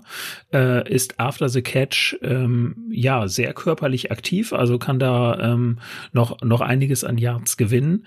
Ähm, ja, aber hat halt, wie gesagt, das echt das Problem so, so der Stärke äh, und, äh, sag mal, des Willens beim Blocking. Da ähm, reden wir echt über Probleme. Deswegen sehe ich ihn nicht als Draftpick, sondern äh, als jemanden, den man sich mit seinen 22 Jahren, gut, äh, zum Saisonstart wird er dann 23 sein, ähm, aber durchaus aus als jemanden, den, den man sich äh, durchaus mal im Camp angucken kann, äh, ob sich da was, was entwickeln kann.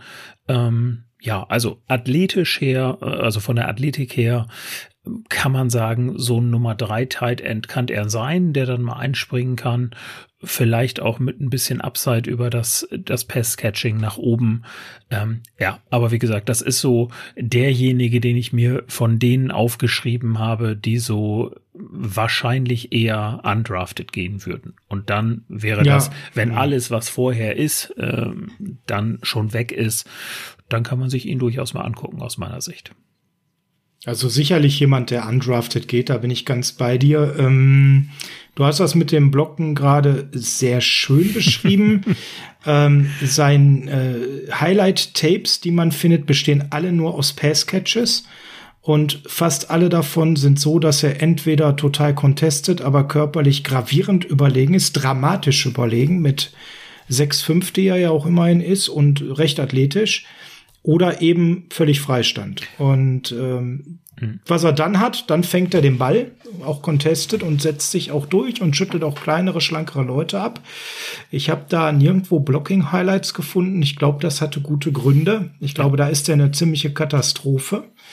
Hab mir jetzt aber auch im Tape da nicht mehr äh, die Mühe gemacht, da bin ich ganz ehrlich, mir andere Plays von seinem College rauszusuchen, um zu gucken, wie er da blockt weil das äh, in den Beschreibungen, was du gesagt hast, du hast das sehr nett formuliert, ist schon sehr weit weg. Frank, du hast jetzt auch keinen begeisterten Gesichtsausdruck. Ja, ich habe mich über den Namen im Rahmen dieser Tight End Folge gewundert, weil ähm, der spielt nie Tight End. Ähm, der hat gerade in der letzten Saison zwei Drittel seiner Snaps ist er im Slot aufgestellt worden. Für mich ist das ein Slot Receiver ohne jegliche Blocking Fähigkeiten. Da musst du nicht nachsuchen, die findest du auf Tape einfach nicht weil er dafür nicht aufgestellt wird als Blocking Tight End. Mhm. Ganz ja. so als Blocking Tight End anscheinend gar nicht. Ne? Überhaupt nicht. Hat er auch keinerlei ja. Fähigkeiten zu. Äh, wenn man sich TCU-Spiele anschaut, wenn da gelaufen wird, ähm, dann ist der so ein Fremdkörper, weil da will er sich nicht dran beteiligen. Und ähm, dann kann, weiß ich auch, warum der im Slot aufgestellt wird und nicht nahe der Offensive Line. Keine Fähigkeiten dafür. Ja, mhm. ja, und stimme ich. Äh, Entschuldigung. Ja, und was ich dann halt eben wieder, das haben wir ja vorhin schon mal bei einem anderen Prospekt auch gesagt, äh, hier bezweifle diese athletischen und körperlichen Fähigkeiten, die zu dieser Überlegenheit führen, die hat er auf NFL-Level nun mal einfach dann auch nicht. Ne? Das heißt, seine größte Stärke wird ihm ja dann auch genommen. Wir sprechen ja hier gerade ohnehin über Spieler, die jetzt äh, relativ spät gehen, wahrscheinlich sogar gar nicht äh, gedraftet werden. So, und da ist natürlich immer all, irgendein Teil dabei, was die echt gut können und ganz viele Dinge, die die nicht können oder gar nicht können. Ne? Das ist halt dieses Problem. Ne? Das ist natürlich jetzt kein George Kittle, kein ähm, Kyle Pitts oder äh, keine Ahnung. Das ist auch kein Vernon Davis. Da brauchen wir äh, gar nicht so drüber reden. Das wird er nicht werden.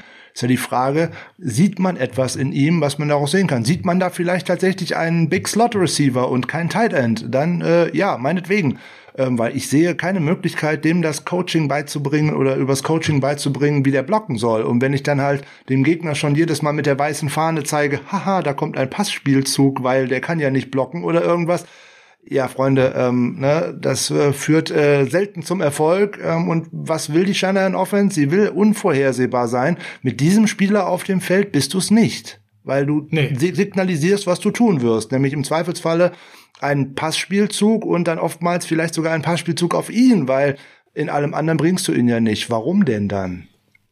Mhm. Ja, man würde sehr seine Karten auf den Tisch legen, ne, Michael? Ja, wenn's, wie gesagt, wenn's dann dabei bleibt. Wie gesagt, wir reden immer noch über Undrafted. Ne? Wir müssen auch, was das Passcatching angeht, ähm, der hatte in seiner ganzen Karriere, ähm, das waren immerhin äh, drei Jahre am College, genau, vorher war er noch an einem Community College. 2017, hat er gerade mal 32 Bälle gefangen, was allerdings, das muss man natürlich dazu sagen, auch ein bisschen an der TCU Offense äh, liegt, die einfach den Tight End nicht priorisieren im Spiel. Das ist wahrscheinlich auch der Grund, weswegen er entsprechend aufgestellt wurde, ähm, eher als ähm, äh, als Wide Receiver im Slot. Ähm, ja, also wie gesagt, ich ich finde man kann man versuchen. Also ich, ich habe mir halt jetzt hier so in dem Bereich undrafted, habe ich mir, sag mal, da gibt's ja auch relativ wenig Tape, was man gucken kann. Da muss man ja auch ganz offen sein. Ähm, da habe ich mir mal so, so ein paar ähm, Bewertungen aus verschiedenen Draft Guides angeguckt.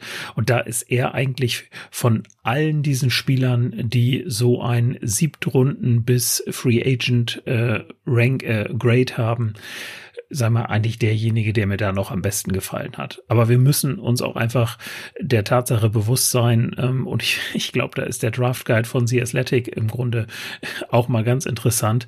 Äh, die haben gerade mal 26 Tight Ends, zu denen sie überhaupt etwas geschrieben haben. Ja, dann, dann das sagt auch was aus. Ne? genau, dann kommen noch von 27 bis 45 äh, ein paar Namen, wo dann einfach nur noch steht, wo war der, wie groß ist der, wie war der 40 Yard Dash und so weiter. Also die Auswahl ist da schon relativ gering. Übersichtlich. genau, so ist es. Frank, wir sind dann ganz oft an der Stelle, dass äh, wir sagen, Frank, du hast doch bestimmt noch einen. Einen? Wie einen? ja, also Michaels Blatt ist leer, mein Blatt ist leer. Weder Jeboa noch ne, der Junge gerade haben dich begeistert. Wen hast du denn noch auf deinem Zettel? Ähm, Hier als Running Gag, den einen haben wir doch noch, wo du sagst, das ist der eine, der wird aber sowas von safe sein, wenn der undrafted nachher zu haben ist. Den würdest du auf jeden Fall nehmen und den siehst du stärker als das, was wir hier gerade reingeworfen haben. Ja, ich hätte ganz weit oben auf dem Board einen Spieler, den man vielleicht tatsächlich nur kennt, wenn man, ähm, wie ich, ein Fan von den Michigan Wolverines ist, so nebenbei. Und wenn jetzt jeder denkt, es kommt der Name Nick Eubanks, der ist es nicht. Das wäre der zweite, über den ich gleich noch mal kurz sprechen wollen würde.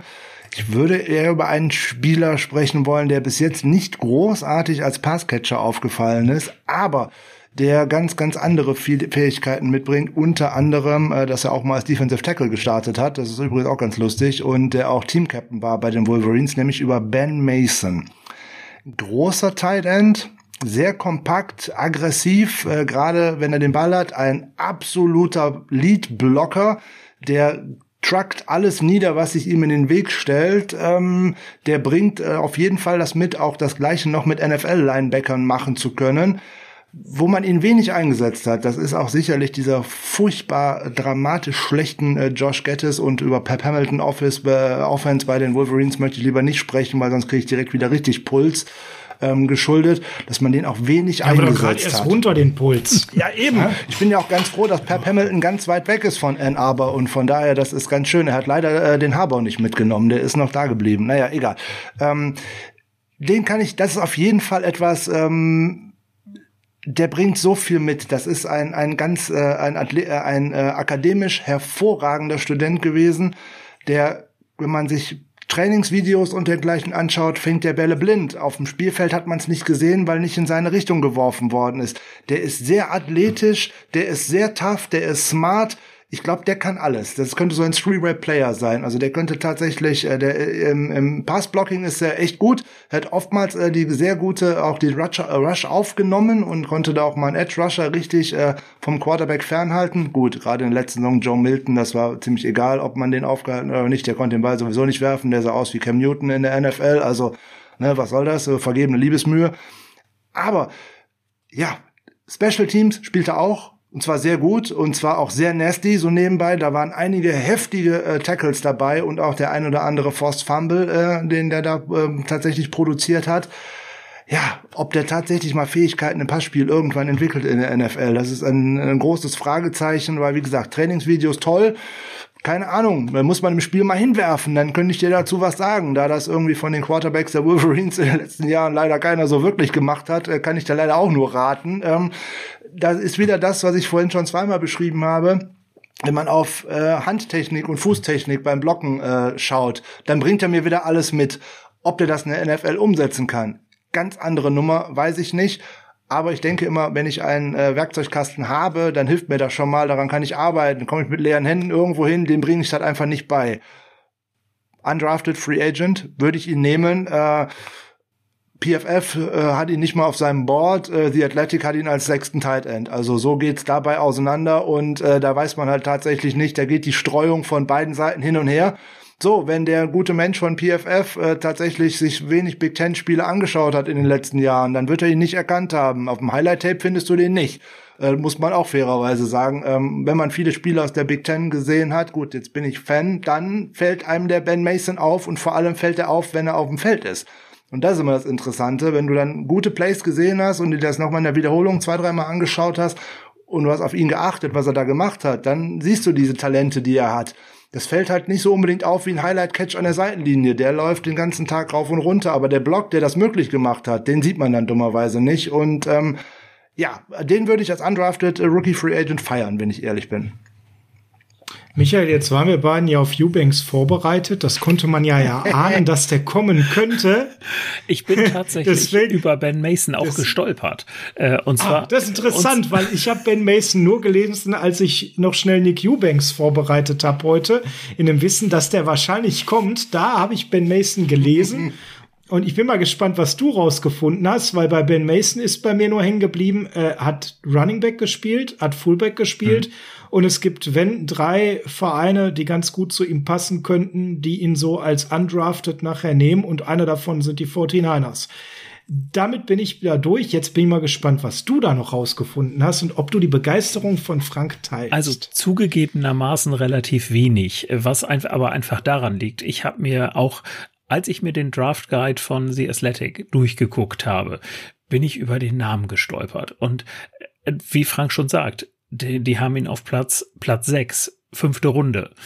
Ähm, da habe ich mich gefragt, wie, den hast du doch gar nicht irgendwie auf dem Schirm gehabt. Und dann bin ich mal hoch in dem Draft Guide und da habe ich den geguckt, da habe ich geguckt, dass The Athletic die Tight Ends und Fullbacks zusammen in eine äh, Tabelle aufgenommen hat. Und dann habe ich mir angeguckt, was hat er denn gemacht äh, in, in den letzten Jahren am College. Da hat er 37 Carries gehabt und drei Receptions. So, da war für mich der Moment, wo ich gedacht habe, na gut, das ist wohl eher, eher der Fullback als der Tight End. Hab dann, mhm. sagen wir noch mal, so mal kurz drüber geguckt, ähm, wo man sagt, ähm, ja, also Gadget-Spieler für Special Team, auf jeden Fall. Ähm, ich bin dann von ihm relativ schnell abgewichen, weil, wie gesagt, erstens dachte ich, Fullback gehört hier nicht her, mag vielleicht eine Fehleinschätzung gewesen sein. Und dann habe ich mir gedacht, naja, fünfte Runde ähm, für jemanden, der im Grunde, ja, im, im Special Team uns was bringt. Ja, und da war ich dann raus äh, an seiner Stelle. Also, wie gesagt, Deshalb habe ich da tatsächlich auch relativ wenig. Aber wie gesagt, gestolpert über ihn, über ihn bin ich, weil ich ihn so, so hoch in diesem Ranking von The Athletic gesehen habe.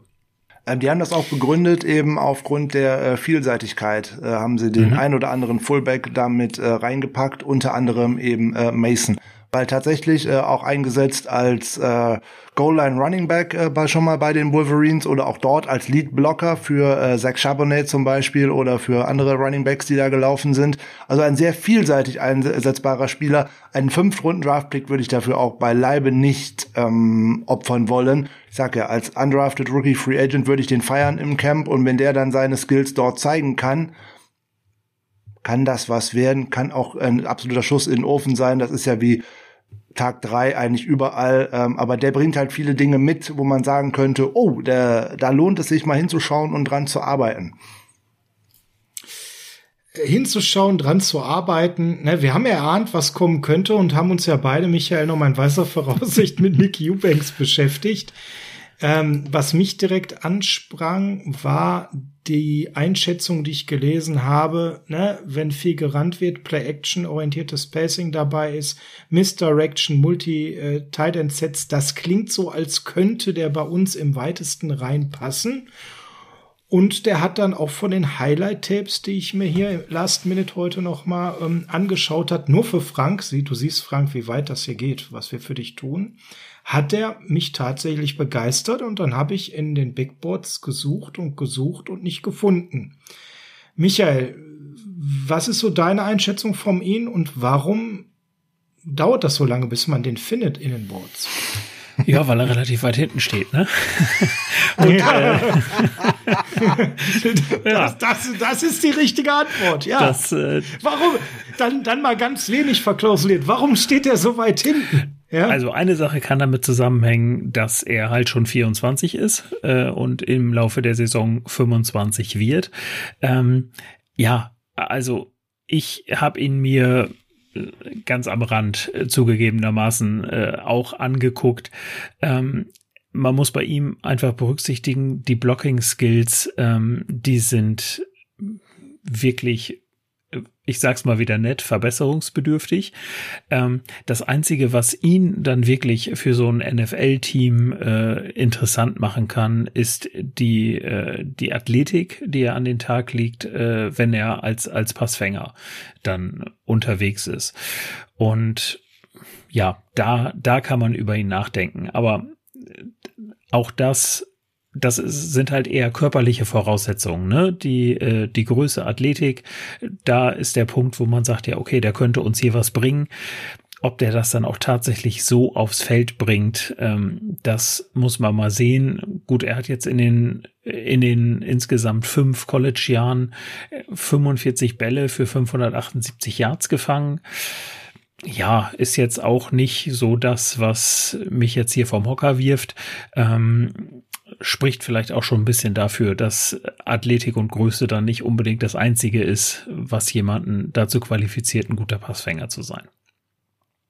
Frank, jetzt begeistere uns doch noch mal ein bisschen für Nick Eubanks an der Stelle, obwohl du ja sogar einen anderen in der eigenen Mannschaft zuerst genannt hast. Ja, ähm, warum man ihn den Board so weit hinten findet, ähm, weil er weit hinten steht, ist vollkommen richtig. Warum steht er da hinten? Ganz einfach, er hat wenig an Produktion, an Zahlen vorzulegen und äh, das liegt halt, ich habe es ja bei Ben Mason vorhin schon gesagt, an dieser furchtbaren Offense, die da tatsächlich gespielt worden ist. Wenn wir hier und da tatsächlich von einer Run-First-Offense sprechen, muss man bei einer Harbor-Offense gerade in Ann Arbor leider von einer Heavy Run Old School Offense sprechen, wo man auch tatsächlich mit zweieinhalb beziehungsweise drei Jahre versucht hat, äh, mit Shay Patterson an der Center zu spielen. Und der trifft keinen vorbeifahrenden Güterzug. Auch nicht mal einen großen Spieler wie Ben Mason und auch keinen großen Spieler wie Nick Eubanks. Auch nicht, wenn der frei steht.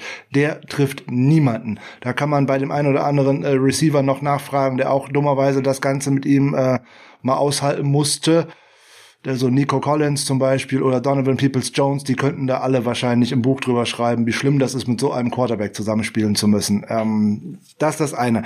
Das andere ist, Blocking-Fähigkeiten, ja, äh, rudimentär, um es mal freundlich äh, zu formulieren, aus dem einfachen Grunde, dafür wurde er auch nicht aufgestellt. Ne? Da für Blocking äh, war bei den Wolverines halt äh, eben ein, eher ein Ben Mason zuständig und äh, er war eigentlich der mit, der eigentlich noch die tiefen Routen auch aus äh, den Tight End Slots äh, gelaufen ist. Der Ball geht da nicht hin, das ist das Problem.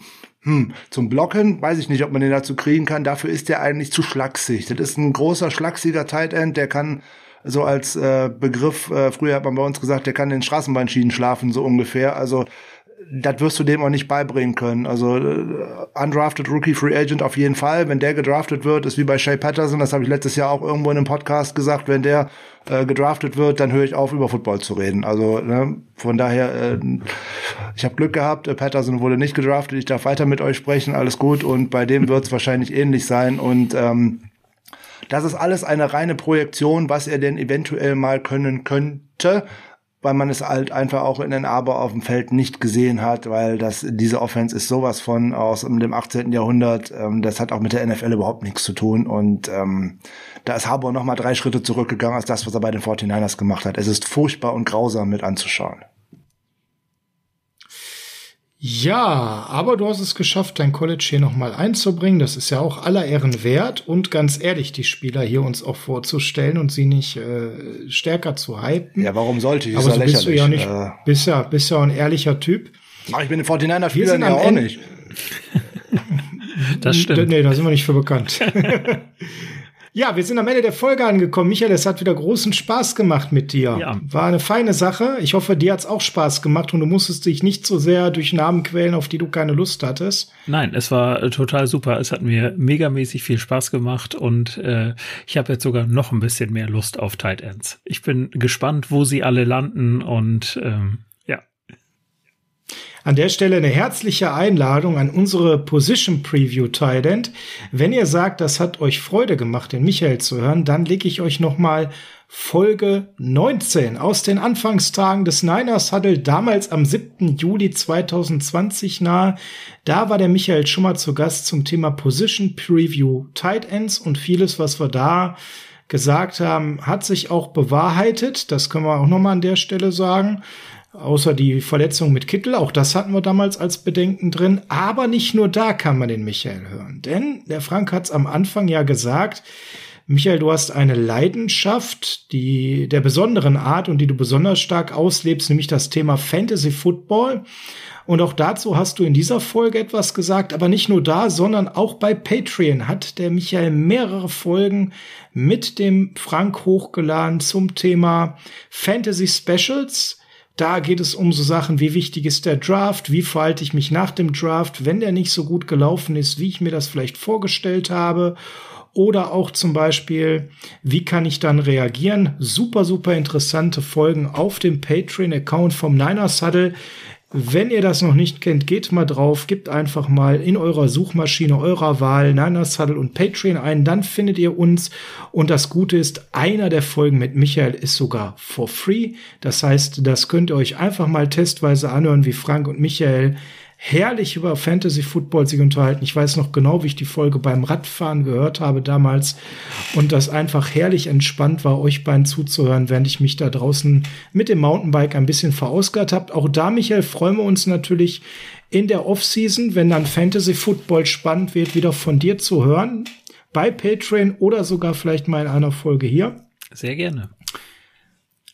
Schön, dass es dir Spaß gemacht hat und dass alle deine wichtigen Prospects drangekommen sind. Wir sind sehr gespannt, wie es kommt. Wir sind am Ende der Folge angekommen, Frank. Dein Einsatz. Ja, ich muss da einmal kurz reingrätschen, da du so schön Patreon ins Spiel gebracht hast. Ähm, wir begrüßen noch zwei neue Patreonen oder zwei neue Supporter. Hört sich irgendwie schöner an. Patreonen, weiß ich nicht, wie ich auf den Begriff gerade gekommen bin. Wir begrüßen noch ganz herzlich äh, Pascal Bayer und Philipp Tesno. Ich hoffe, ich spreche es richtig aus. Bei äh, NOW hinten bin ich mir nicht immer richtig sicher. Der eine möchte Tesno, der andere Tesnov. Ähm, darfst du mir aber gerne nochmal schreiben oder auch äh, per Sprachnachricht schicken, was richtig ist, dann mache ich das gerne. Schön, dass ihr bei uns seid und vielen, vielen Dank. Da freuen wir uns natürlich drüber. Ja, ist ja auch letzte Woche noch eine schöne äh, Bonusfolge mit ähm, Julian Barsch hochgegangen zu der schönen Frage, ist Trey Lance denn ein Day One Starter in der NFL? Und es war tatsächlich dann auch mal äh, auch wieder eine Premiere. Mal nicht Sascha gegen Frank, sondern in dem Falle dann mal Julian gegen Frank. Und äh, der Julian hat da so aus der Pistole geschossen, der hätte ja noch ein paar Argumente unterbringen können. Der ist mit der Zeit ja gar nicht ausgekommen. Also das war äh, sehr äh, kurzweilig und äh, sehr spannend und wir sind auch trotzdem zu einem interessanten Ergebnis dabei gekommen. Also eigentlich unbedingt anhören, wer uns da suchen möchte.